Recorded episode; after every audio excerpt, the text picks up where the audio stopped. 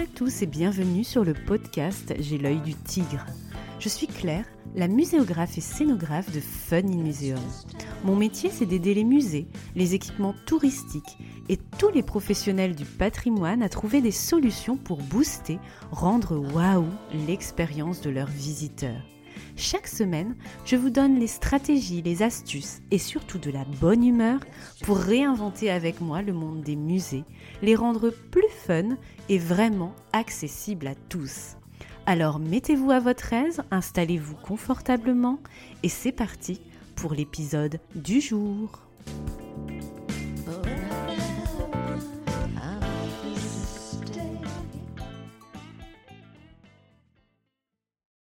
Vous avez envie de mettre quelques heures à profit de votre été pour booster vos compétences à mes côtés? Expo Mode d'emploi, Régie d'Enfer et Organija, ça vous dit quelque chose? Ce sont mes trois premières formations en ligne pour vous aider dans la création d'expositions permanentes, temporaires, itinérantes, que vous soyez étudiant ou pro du secteur musée, patrimoine, tourisme. Ces trois formations, courtes et concrètes, sont accessibles en ligne à tout moment pour moins de 50 euros pour vous former en toute liberté avec fun. Rendez-vous sur www.funmuseum.com pour faire des expos à mes côtés après avoir écouté J'ai l'œil du tigre en mode cahier de vacances et cocotier.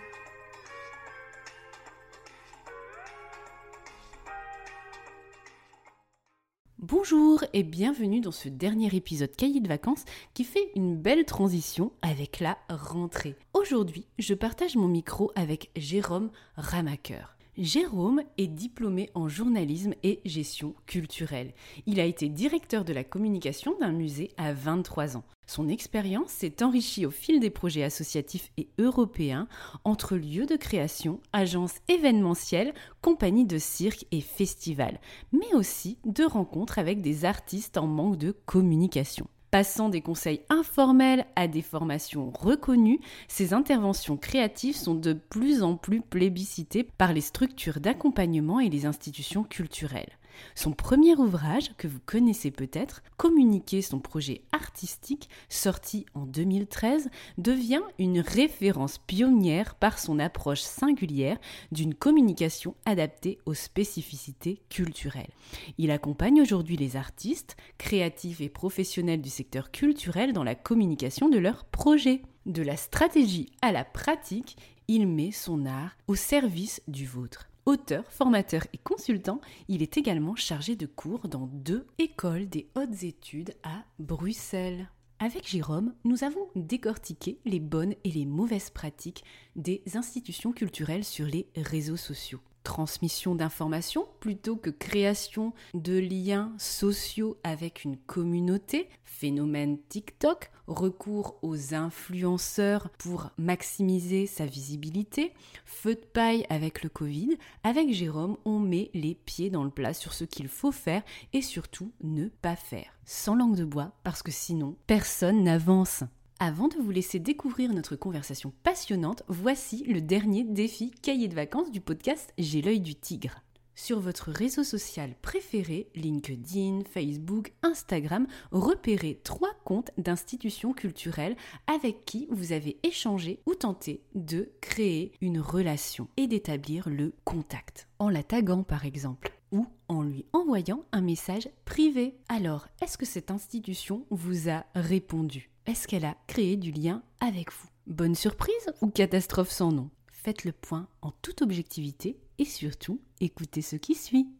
Bonjour Jérôme, je suis ravie de partager mon micro avec toi aujourd'hui pour un nouveau podcast invité, l'épisode qui clôture le cahier de vacances sonores de J'ai du tigre et qui fait, je trouve, une parfaite transition avec la rentrée. Alors, comment vas-tu Jérôme ce matin du 22 juillet, jour de notre enregistrement. Je me sens estival. Ouais. ok. Eh ben, tant mieux, ça colle tout à fait avec le cahier de vacances du coup. Alors, aujourd'hui, nous allons parler réseaux sociaux et comment bien les utiliser lorsqu'on est un musée ou toute autre structure culturelle, ta spécialité. Tu vas nous donner des tips concrets, Jérôme, sans langue de bois, et on va creuser particulièrement l'exemple de TikTok en étude de cas en seconde partie d'épisode. Avant de rentrer dans le vif du sujet, même si je viens de te présenter en intro solo, peux-tu s'il te plaît te représenter, Jérôme, aux auditeurs et auditrices avec tes propres mots? Je te pose la même question qu'à tous les invités. Quelle est ta mission dans la vie, ce qui t'anime et en particulier ton amour de la communication et des réseaux sociaux Une grande question. Euh, je dirais que ma mission, ce qui m'anime, c'est de m'asseoir à côté des porteurs de projets, que ce soit des artistes émergents ou des structures culturelles, et de les aider dans leur stratégie de communication. Je me suis rendu compte que euh, j'ai pu allier mes deux euh, ouais, passions, si on veut, en termes de communication et de culture. Et très, très vite, même quand j'étais encore étudiant, j'ai fait le lien entre ces deux domaines qui étaient souvent séparés. Et bah voilà, moi j'ai tracer ma démarche personnelle. Alors je signe artisan communicateur parce que c'est vraiment cette démarche-là de manipuler la communication comme une matière et euh, de faire à chaque fois euh, des projets personnalisés euh, et authentiques. Et donc voilà, moi je crois que c'est vraiment si je peux passer mes journées à m'asseoir à côté des artistes ou des, structures et de, parler avec elles de communication et les aider à avoir une communication qui est cohérente, qui est sensée, qui est créative c'est là où moi je me sens bien, je me sens à ma place en fait, et je me sens utile. Et c'est vrai que euh, bah, depuis quelques années, j'y arrive. Euh, et, c'est ça qui est fort intéressant. Super, super. Merci beaucoup Jérôme pour cette belle présentation. Euh, c'est vrai que authenticité, aider, aider avant tout en fait les maîtrises d'ouvrage, c'est ça qui est, le plus important au-delà des solutions techniques, des solutions créatives qu'on propose.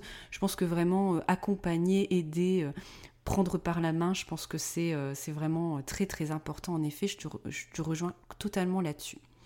Alors, on va continuer à faire connaissance à présent, si tu le veux bien, avec le petit quiz Fast and Curious, le défi de chaque podcast invité. Alors, est-ce que tu es prêt? Deux options et tu choisis la meilleure pour toi. Et bien sûr, l'objectif, c'est de commencer à mettre les pieds dans le plat tout doucement et à problématiser notre sujet du jour, réseaux sociaux et bonnes pratiques, outre d'en savoir un peu plus sur toi encore. Alors, premier choix cornélien. Tu préfères écrire ou faire des conférences ah. je, sais que euh, j'ai une facilité à écrire euh, parce que euh, j'ai déjà écrit quatre ouvrages et que c'est une manière aussi de transmettre. Après, la conférence, ce qui est intéressant, c'est l'interactivité avec le public. C'est pas de faire un laïus ex cathedra, mais d'être en relation avec le public. Donc, je pense que j'aime l'écriture pour euh, la réflexion que ça amène et la transmission. Et euh, voilà, si je dois choisir entre les deux, allez, je dirais l'écriture. Ok, ah oui, parce que je t'ai posé cette question-là parce que les auditeurs l'ignorent peut-être, mais tu as écrit plusieurs livres dont on mettra les liens dans la description du podcast, bien sûr. D'ailleurs, duquel es-tu le plus fier? Ah, c'est vache. c'est le but. Hein. On va dire le premier dans le sens où euh, c'est le premier que j'ai osé écrire, c'est le premier où, euh, d'après ce que le, secteur me ramène comme information, donc que ce soit les artistes ou les, porteurs de projets, c'est le premier qui a mis les pieds dans le plat et qui a vraiment traduit en communication euh, les, enjeux pour le secteur culturel. Et donc avant, tous les ouvrages qui existaient sur le marketing ou sur la communication étaient souvent destinés au milieu entrepreneurial, commercial, B2B. Et je sais que celui-ci beaucoup de gens m'ont dit que c'est la première fois qu'on leur parle de communication avec leurs mots, euh, avec leur réalité et leur spécificité. Et donc moi je suis assez fier d'avoir euh, ouvert la porte avec, avec cet ouvrage, que je suis d'ailleurs en train de, d'amender, puisqu'on est en train de préparer la réédition pour 2021. Super. et c'est vrai que quand je me replonge dedans, c'est pas mal ce qui est écrit dedans. Ok, et donc du coup c'est lequel? Le premier c'est communiquer son projet artistique. Oui, c'est ce que j'avais vu, tout à fait. ok, donc on mettra le lien dans la description du podcast euh, si les auditeurs veulent enrichir leur bibliothèque côté euh, communication et art et structure culturelle. Alors deuxième choix cornélien, tu es plutôt communication print, imprimée, ou communication digitale? C'est bien comme ça qu'on dit On dit communication digitale ou numérique ou c'est la même chose? Euh, ça dépend des tendances et des communautés euh, anglophones ou francophones. Alors moi, évidemment, je prône la complémentarité des deux.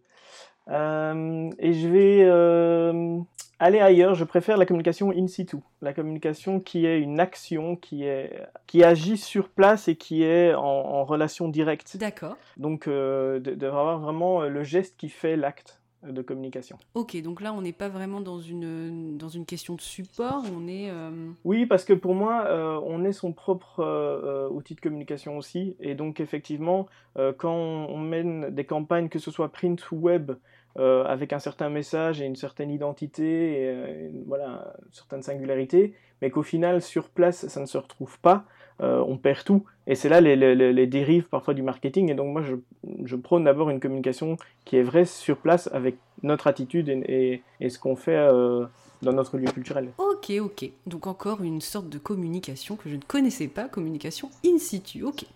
Troisième choix cornélien, dans la dénomination réseau social, quel mot te parle le plus? Réseau ou social? C'est dur. tu peux me répondre les deux.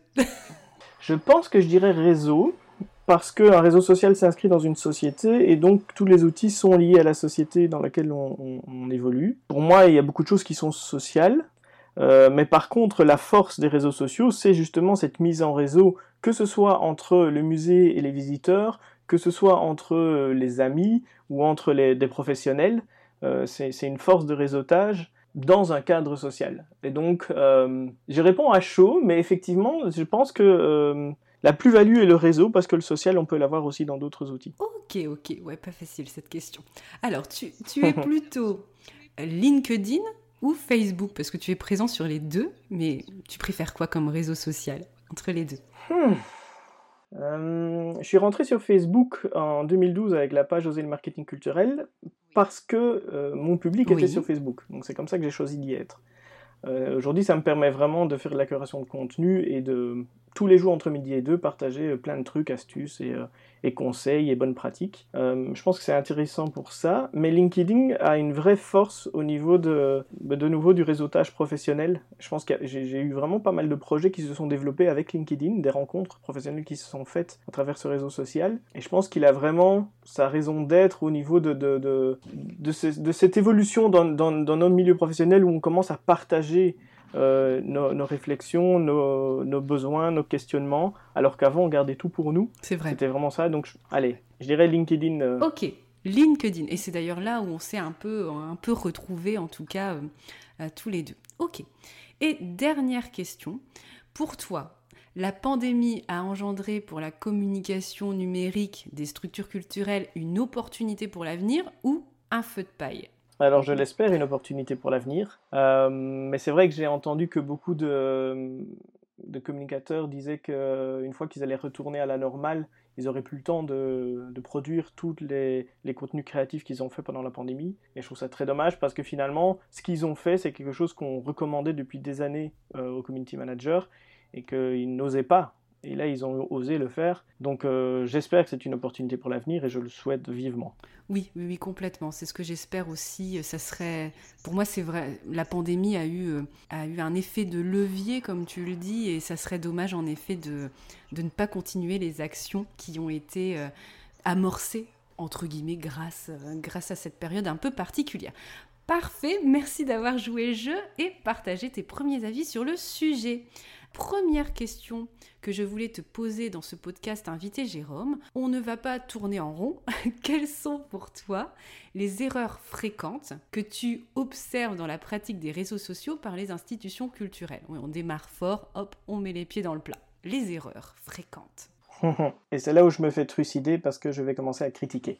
Mais c'est un peu pour ça qu'on m'engage. Voilà. Oui, mais après, on va, on va, on va aller dans du, dans du positif. Donc voilà, on met les pieds dans non, le plat. Non, mais c'est comme ça aussi que moi j'interviens en tant que consultant dans les structures. C'est que généralement, ils ont besoin d'un regard extérieur et de mettre le doigt là où effectivement il y a, il y a une incohérence qu'ils ne perçoivent plus à force d'habitude. Donc voilà, j'assume tout à fait ce rôle et que c'est là où on peut justement être après créatif. Je dirais que la première grosse erreur, c'est de reproduire sur les réseaux sociaux les pratiques du print. Une page Facebook, c'est pas un encart dans un magazine. Mhm. Or, euh, souvent, les musées font ce que j'appelle de la retape, c'est-à-dire qu'ils vont commencer à faire des annonces, euh, à faire de la promotion, à, inciter les gens à venir aux expos, venez l'expo est ouverte, venez ceci, sans vraiment euh, d'interaction et d'échange, alors que comme je disais tout à l'heure, les réseaux sociaux, c'est des communautés d'échange et, d'interaction, donc euh, on se trompe sur l'utilisation des outils souvent. Donc ça, c'est une première erreur pour moi, c'est de reproduire vraiment les pratiques du print dans le web. Et, et c'est par méconnaissance ou par crainte de tronquer une image qui est au fait trop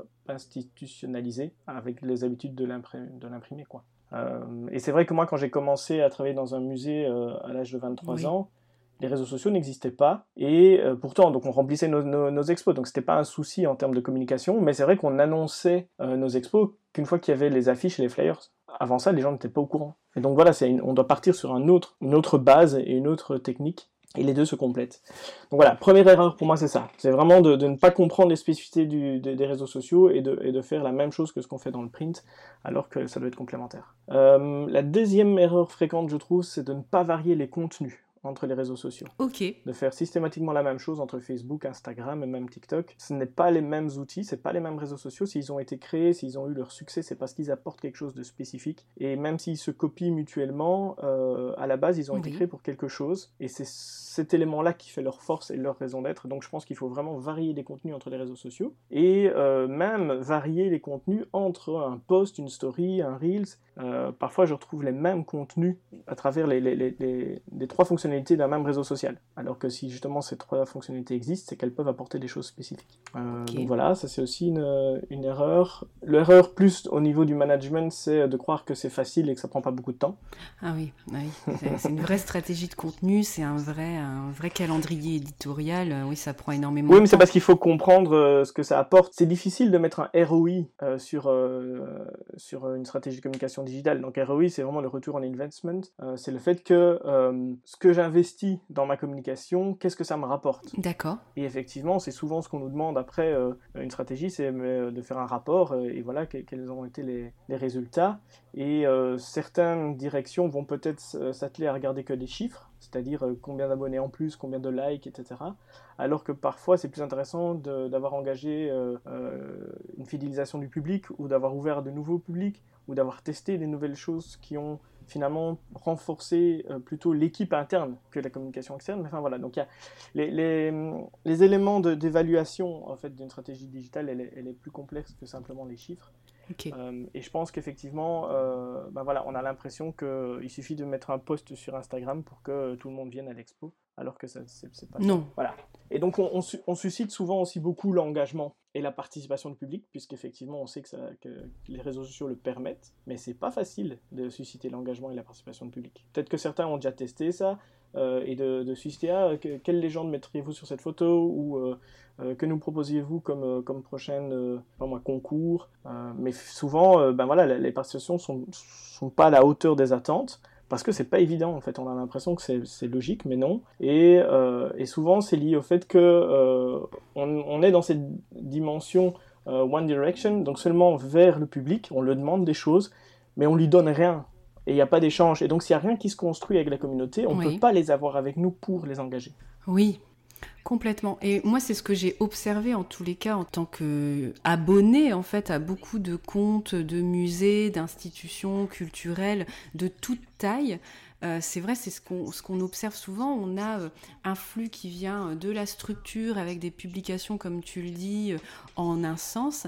Et après, quand il suffit d'interagir ou de réagir, par exemple, si nous, en tant que visiteurs, on tag une, structure parce qu'elle a fait telle expo ou elle a fait telle initiative qu'on trouve vachement intéressante. Moi, je vois bien, je le fais déjà depuis euh, un peu moins d'un an, depuis vraiment que je suis euh, très engagée sur Instagram. Et en fait, euh, quasiment à, je dirais, à 95%, quelle que soit la taille de la structure, en fait, il n'y a pas de réaction. Il n'y a pas de réaction, donc qu'est-ce qu'on fait? Ben, On envoie un petit message privé euh, un mois après en se disant vous avez peut-être pas vu que je vous avais tagué, que j'ai valorisé quelque chose, etc. Et en fait, souvent, soit il n'y a pas de réponse du tout, donc silence radio total. Donc envers ses abonnés pour créer une communauté, créer du lien, je trouve ça quand même particulièrement moyen. Et deux, euh, on m'a déjà dit à plusieurs reprises en fait que un message privé en fait ça ça le fait pas en fait de contacter une institution muséale par un message privé, qu'il faut passer par le mail, etc. Donc moi je trouve ça un peu bizarre finalement de d'être sur des plateformes réseaux sociaux et d'avoir ce type de réaction ou de d'absence de réaction.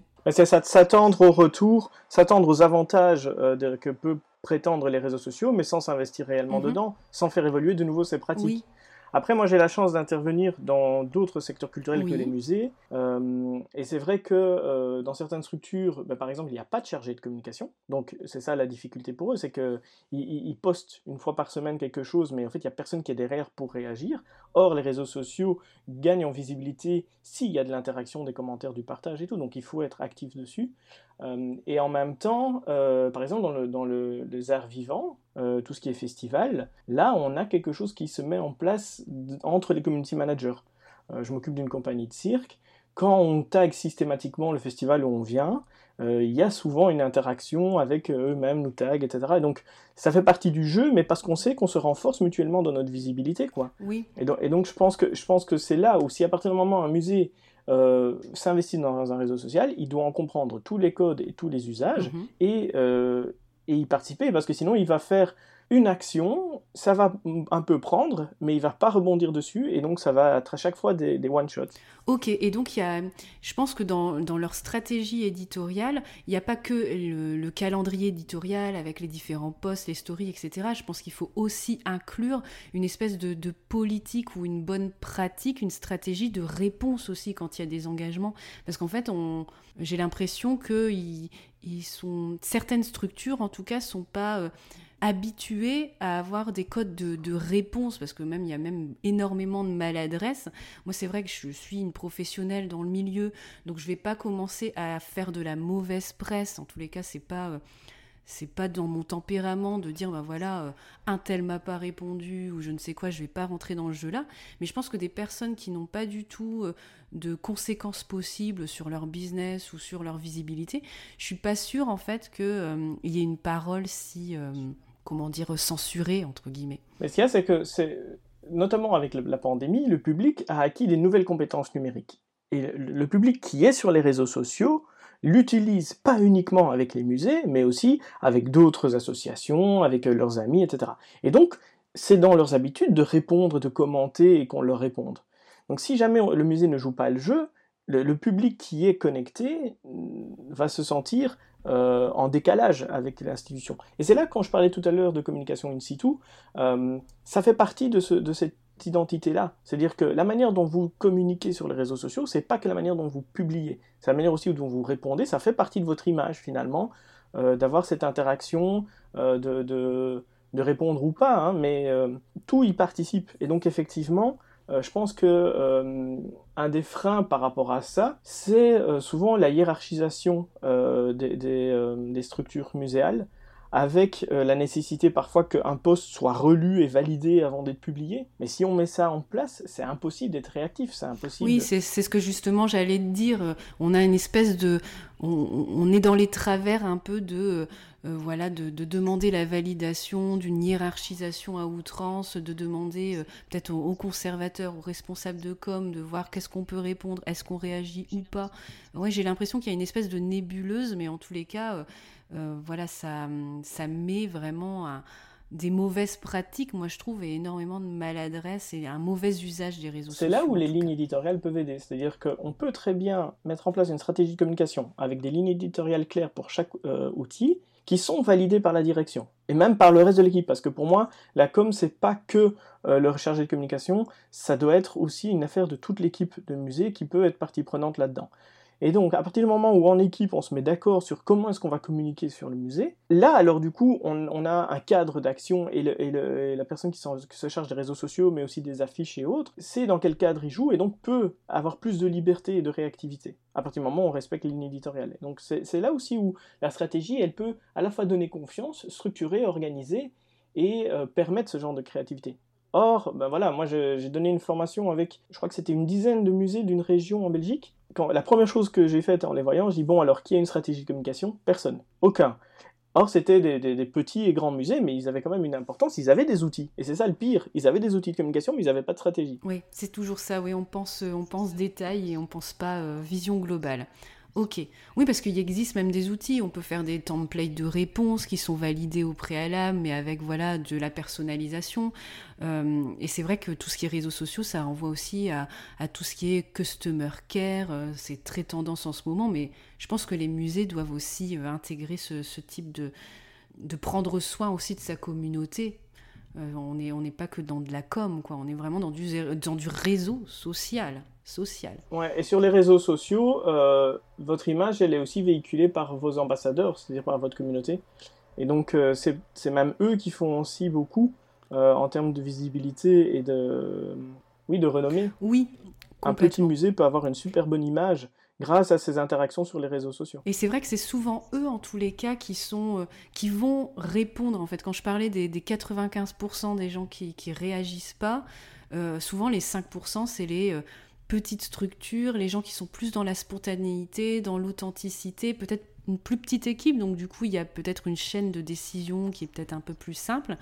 Euh, mhm. Mais en effet, c'est souvent les, les, les, ben, les, les, comptes qui, sont le plus, qui ont plus de liens en fait avec nous en tant qu'abonnés. Ouais, ce qui, est, ce qui est dommage parce que euh, c'est vrai que je, moi je, je, remarque souvent que quand on fait appel à moi dans les structures, c'est parce que justement ils se sont trop reposés sur le laurier, trop reposés sur leurs habitudes, et à un moment donné, il y a une perte de sens. Et ils ne savent plus comment utiliser leurs outils, ou euh, comment défendre leur identité, ou comment supporter le poids de leur histoire, et de la, moderniser, quoi. Parce que leur, leur euh, on va dire, leur projet en tant que tel est toujours intéressant et toujours d'actualité, mais ils n'arrivent plus à le présenter de façon euh, moderne et actuelle. Et donc, du coup, on intervient souvent dans, ces, dans ces moments-là, c'est-à-dire quand il y a une perte de sens, et on va essayer de, de retrouver comment est-ce qu'on veut finalement communiquer euh, sur les réseaux sociaux, mais aussi à travers, euh, je sais pas moi, son logo, ses, outils euh, print et, autres. Quoi. Ok, ok. Alors, deuxième question, Jérôme.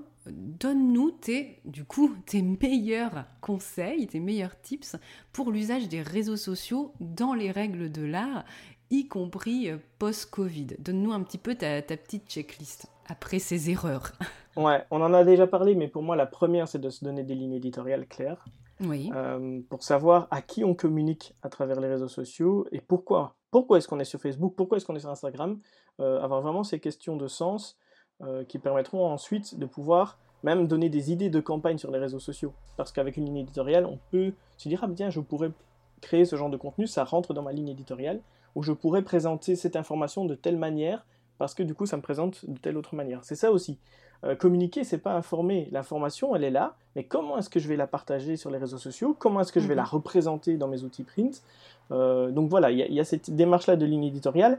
Surtout que dans un musée, on a les expos temporaires et les expos permanentes. On a le musée en tant qu'image de marque, en tant que lieu culturel, en tant qu'émetteur, et puis on a les expos. Et, la difficulté, quand on doit communiquer là-dessus, c'est qu'une expo, ben, il y a sa propre communication, on doit communiquer sur l'exposition, mhm. mais en même temps, l'expo communique sur le musée. Et quand on gère les réseaux sociaux d'un musée et pas uniquement d'une expo, on doit essayer d'utiliser ces, expos comme des contenus pour, euh, le, pour le, on va dire les lignes éditoriales du musée. Donc ça, ça demande un peu de recul par rapport à ça, mais c'est ce qui permet de faire un fil rouge et vraiment une cohérence générale euh, et qui donne du sens. et souvent, ces réflexions-là, le public n'en a pas conscience, mais mais il sent que ça fonctionne. Et quand ça fonctionne, c'est parce qu'on a pensé tout ça derrière. Ok, donc vraiment une ligne éditoriale euh, globale et par réseau social, comment tu...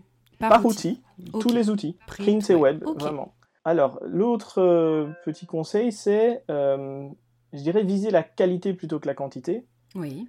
Autant en termes de nombre d'abonnés que de nombre de publications c'est intéressant d'être vraiment juste dans la qualité de ce qu'on propose. Et ça, c'est possible aussi parce qu'on a anticipé. Euh, souvent, euh, voilà, si, on doit vite, vite, vite communiquer, ben on n'a pas le temps de choisir la bonne photo, les bons, les bons mots.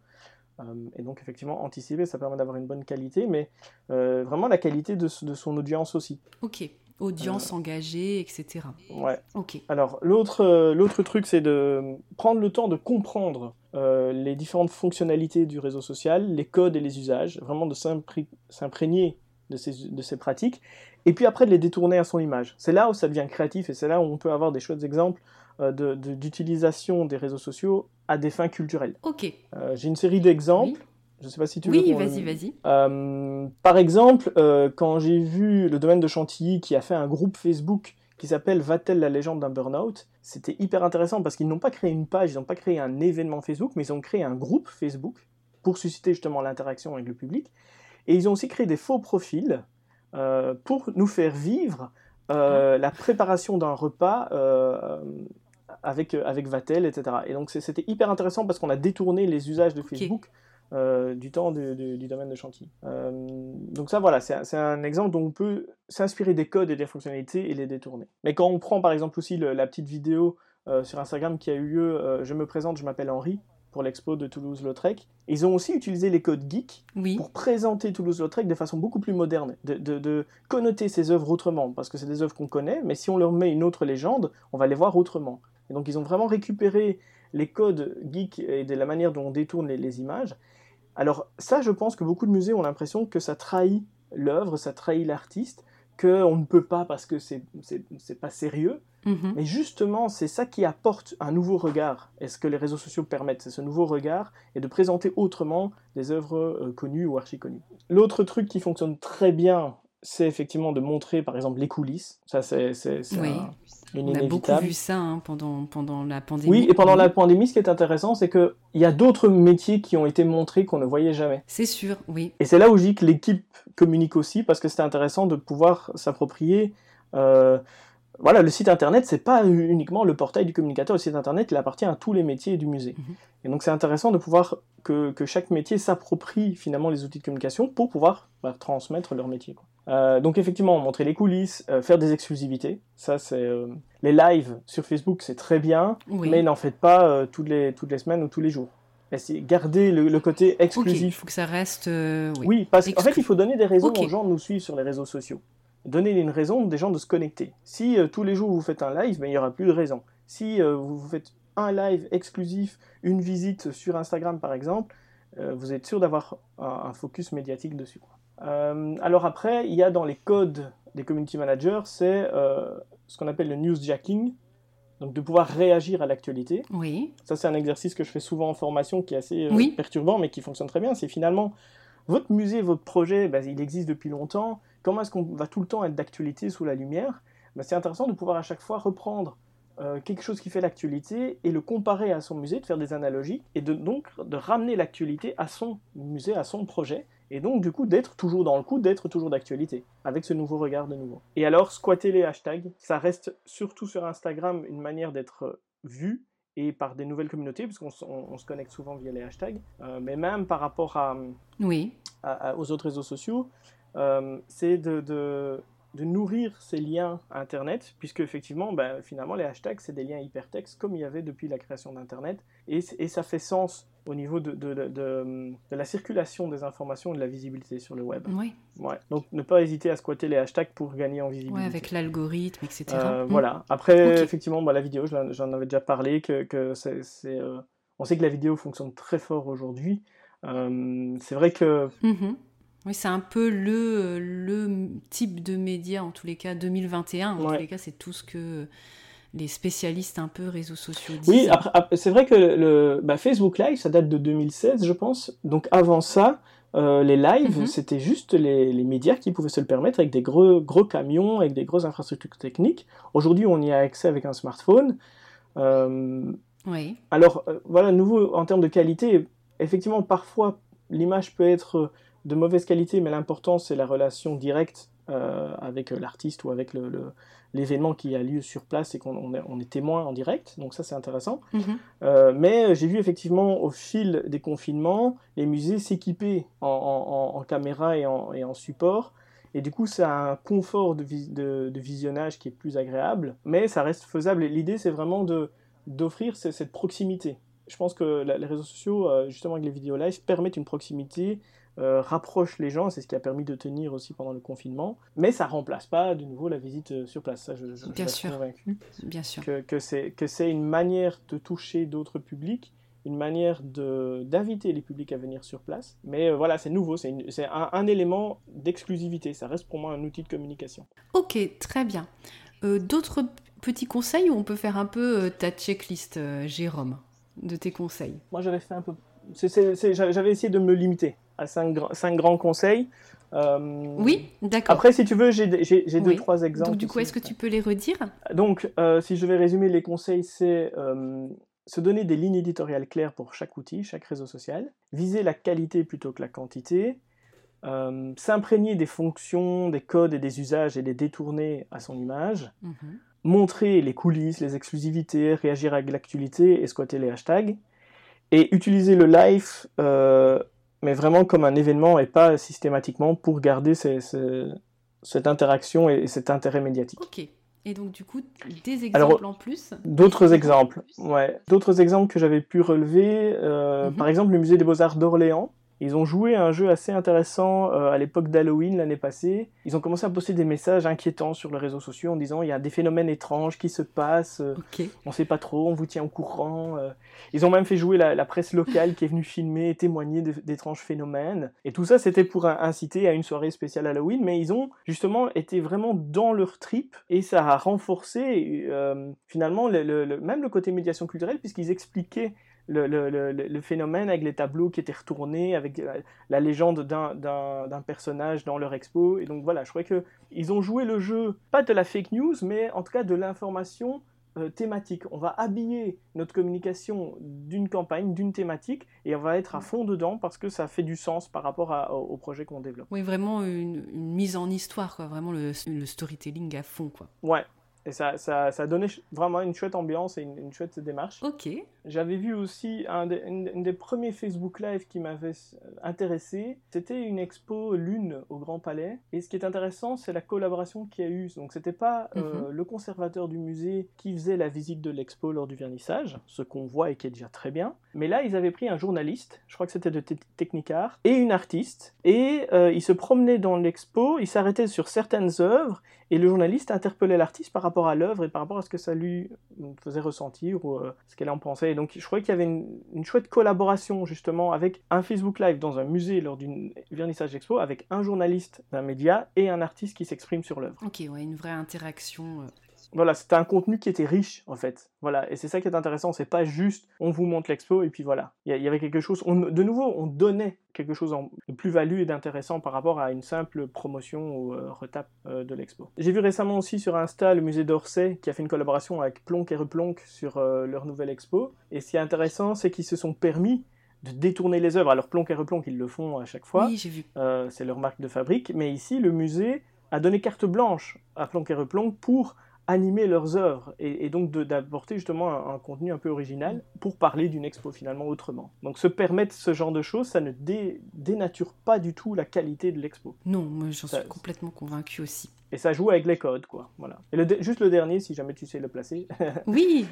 J'ai regardé ici sur Twitter, parce que Twitter, c'est un réseau social qui, euh, qui perd un peu des plumes, mais euh, qui reste intéressant dans certains domaines et pour certains publics. Euh, et effectivement, par exemple, le musée Saint-Raymond, ils ont utilisé la technique du thread, euh, donc il permet d'avoir un, tweet et puis d'en compléter plusieurs pour avoir vraiment une histoire. Euh, et ils ont fait un thread au poil qui expliquait justement la question du poil à l'Antiquité, mais c'était bien construit. Et donc là, on a vraiment l'utilisation d'un mhm. usage, d'un code sur ce réseau social, le thread, à des fins de médiation culturelle avec vraiment à chaque fois des, messages qui se complétaient euh, au fur et à mesure de la lecture. Ok, donc vraiment s'inspirer d'un code et de jouer le jeu à fond finalement, si on, résume un petit peu euh, ces différents exemples inspirants.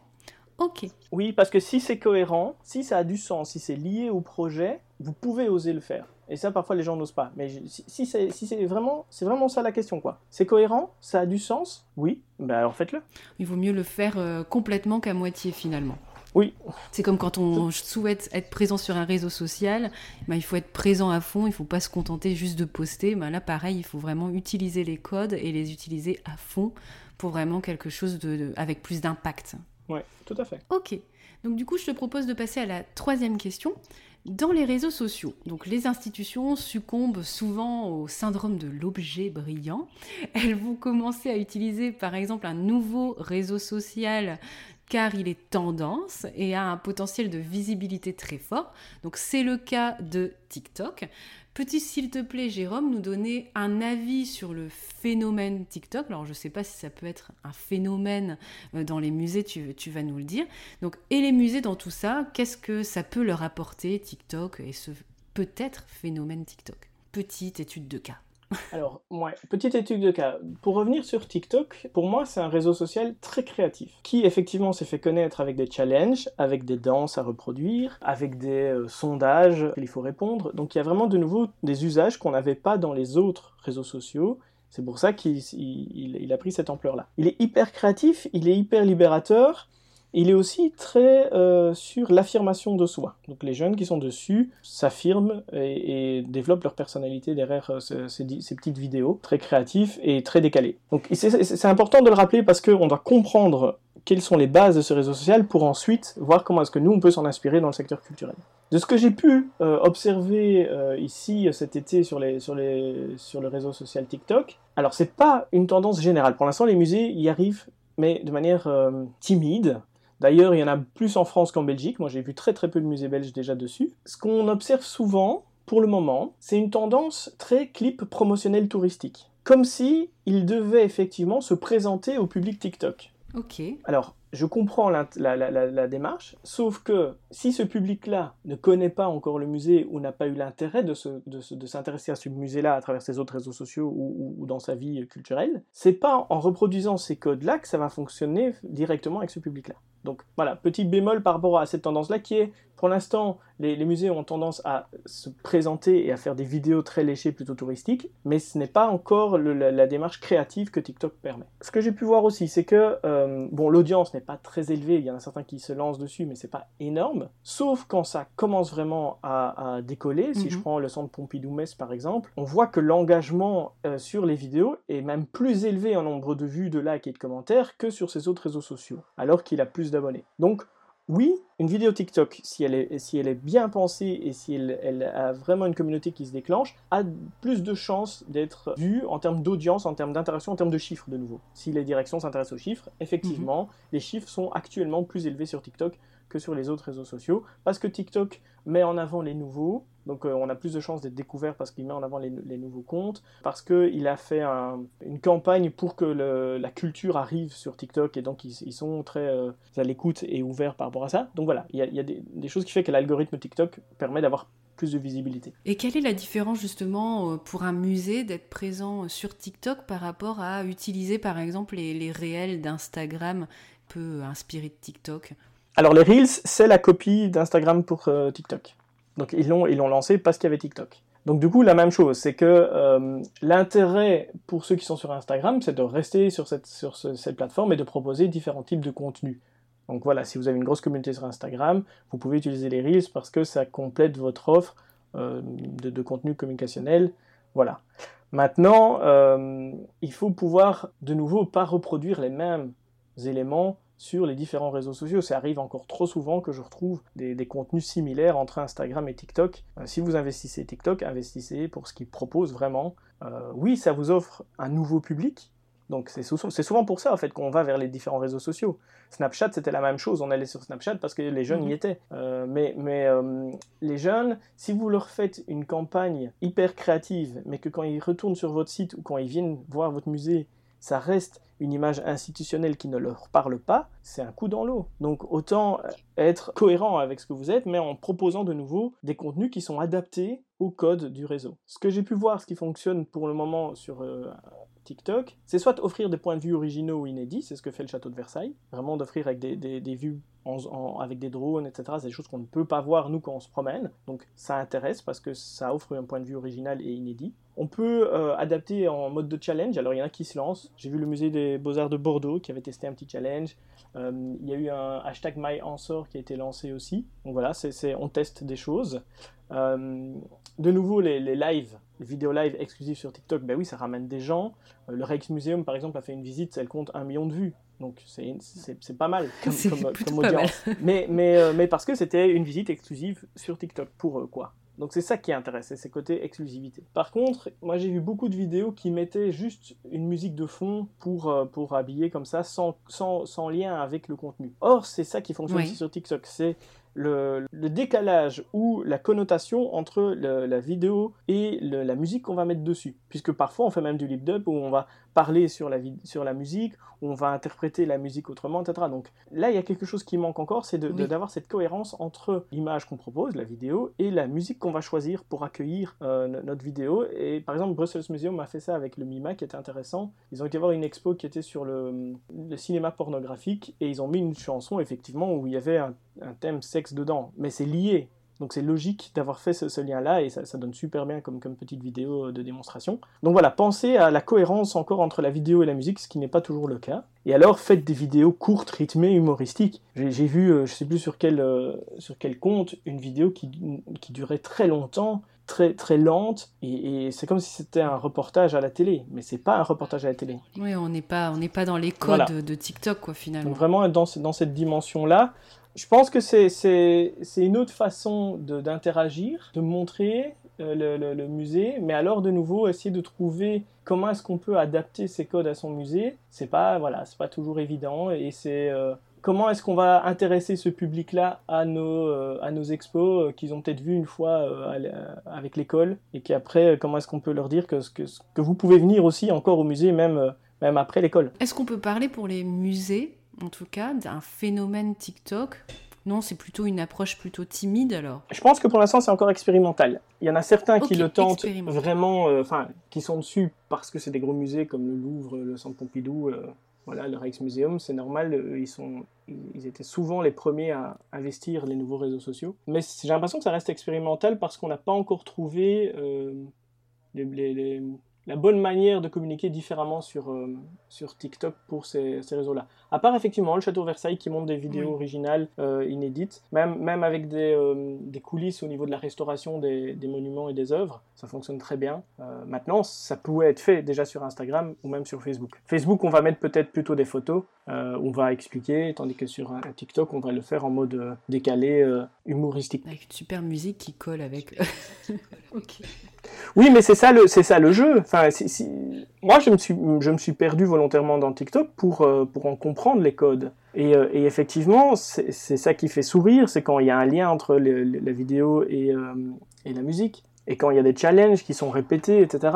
Mais il faut faire attention. Moi, je me souviens d'une association qui avait lancé un challenge et son hashtag avait été phagocyté par d'autres et donc son challenge n'a pas eu l'impact voulu parce que voilà, les, les, réseaux sociaux ont, mêlé les, les, hashtags et les algorithmes n'ont pas fait leur travail de, visibiliser la campagne euh, de l'association. Donc j'avais envie d'achever ce podcast, Jérôme, en te posant une dernière question qui me taraude sur une autre tendance qui pourra aussi faire l'objet d'un autre podcast tant la problématique est vaste. Que penses-tu du recours en masse des influenceurs par les institutions culturelles, muséales, etc., pour booster leur visibilité, notamment sur les réseaux sociaux? Alors, quand on parlait justement de TikTok et même d'Instagram, c'est clair que finalement, ce sont plutôt ces influenceurs-là, mais qu'on appelle des créateurs de contenu, enfin, ils se présentent davantage comme ça maintenant. Oui, euh, pardon. c'est eux qui font vivre la culture sur les réseaux sociaux, de manière euh, créative. Effectivement, il y a plusieurs comptes sur Instagram et aussi sur TikTok qui, qui, qui amènent à découvrir des musées ou des œuvres, euh, et c'est pas le travail des musées, mais c'est le travail de ces influenceurs. Donc pour ça, je trouve ça super intéressant. Ce sont des gens qui sont investis dans leur passion pour la culture et qui ont trouvé leur manière d'amener du contenu. Alors évidemment, il y en a qui ont de plus en plus de succès et que ça intéresse les musées de faire appel à, ces influenceurs. Mhm. C'est pas une pratique euh, nouvelle. Euh, faire appel à des égéries dans la pub, ça existe depuis longtemps. faire, faire des conférences ou des, ou des, ou des vernissages d'expos avec des personnalités pour faire venir du monde, ça existe. Voilà, donc utiliser des personnalités connues pour euh, s'approprier leur aura, d'accord, à partir du moment où c'est une collaboration win-win, où euh, effectivement on laisse aussi la patte à l'influenceur, donc, si on fait appel à cet influenceur, on doit le laisser libre cours à, sa manière de présenter. C'est comme un journaliste finalement. Donc une carte blanche. Voilà, on peut pas dire à un journaliste ce qu'il doit écrire. C'est la même chose, un influenceur, laissez-le avec ses codes. Et effectivement, moi j'ai déjà eu de l'expérience où certaines structures avaient fait appel à des, euh, à des influenceurs. Euh, et, quand ils m'ont envoyé la vidéo, ils me disent Regarde, mais on n'a pas l'habitude de parler de nous comme ça. Je dis Mais oui, mais c'est pour ça que vous faites appel à un influenceur. C'est justement pour qu'il vous présente autrement. Mais donc, même s'ils avaient fait la démarche, ils étaient un petit peu euh, hésitants, quoi. Oui, il y a un lâcher prise à avoir finalement, un lâcher prise sur sa visibilité euh, par rapport à comment on va interpréter aussi, donner une nouvelle image. Par contre, ça je trouve ça intéressant, mais ça veut dire que en faisant une collaboration avec un influenceur, on va ramener son public, sa communauté, c'est le but finalement. C'est d'essayer d'augmenter sa visibilité en ligne, sa présence en ligne et d'augmenter son nombre de followers. Mais, mais si on fait venir euh, cette communauté-là et qu'après notre communication elle reste euh, en mode 1.0 print et euh, on, ne s'adapte enfin, notre communication n'est pas évoluée avec ce public-là, on va le voir arriver, et puis, euh, feuille morte, quoi. Et ça ne va pas interagir. Et donc, vous aurez même l'effet inverse, c'est que votre, votre pourcentage d'engagement va diminuer, puisque vous, vous allez avoir plus d'abonnés, mais moins d'interactions proportionnellement. C'est là où je parle aussi de qualité et de quantité. C'est-à-dire que oui, finalement, c'est vrai que tout ce qui est taux d'engagement, est-ce que même est-ce que c'est une statistique que les, euh, musées regardent? Toi, quand tu interviens pour des musées, des institutions culturelles, est-ce qu'ils ont une idée du taux d'engagement ou ils s'arrêtent juste au nombre d'abonnés? Parce que c'est pas du tout la même chose. Alors, je pense que ça dépend du profil des gens qui demandent euh, le, taux d'engagement. C'est-à-dire qu'effectivement, euh, il y a certaines personnes qui vont demander les chiffres, les chiffres, les chiffres. Sauf qu'un chiffre, enfin voilà, un chiffre, ça veut rien dire il faut le comparer avec il y a six mois, il y a un an, voir l'évolution qu'on a fait, mais il faut aussi comparer qui? Est-ce qu'on est a, on a fait une campagne vis-à-vis des, euh, je sais pas moi, des 25-35 ans? Est-ce que finalement, on a réussi, en, faisant l'analyse des profils, à faire venir cette, tranche d'âge-là Donc, l'analyse des, statistiques, elle est, elle est primordiale. il ne faut pas prendre les chiffres pour, euh, pour ce qu'ils sont. quoi. Et le taux d'engagement, ce qui est intéressant, c'est de voir, mais qu'est-ce qui a marché? La communication, ça reste de l'expérimentation. On teste des choses. Tiens, ça, ça a fonctionné. Pourquoi ça a fonctionné? Est-ce que je peux le reproduire? C'est ça qui est hyper intéressant. Et, de voir des choses qu'on a testées, qu'on pensait bien, qui n'ont pas fonctionné. Mais pourquoi? Parce que mon public, là, connecté sur ce réseau social, n'accroche pas avec cette manière-là. Mais peut-être que sur un autre réseau social, ça fonctionnera. Donc, euh, il faut vraiment analyser les chiffres et pas les prendre bruts. Après, effectivement, si on revient sur les influenceurs, moi je pense que leur taux d'engagement est très fort. Alors on, sait que les micro-influenceurs ont plus de taux d'engagement que les macro-influenceurs. Donc c'est intéressant d'ouvrir les, euh, à, de nouveaux publics, de se faire connaître à d'autres, surtout si c'est une vraie collaboration, c'est-à-dire que si l'influenceur est vraiment intéressé par notre musée et dit oui, ça m'intéresse, c'est super chouette, j'ai vraiment envie de parler de vous.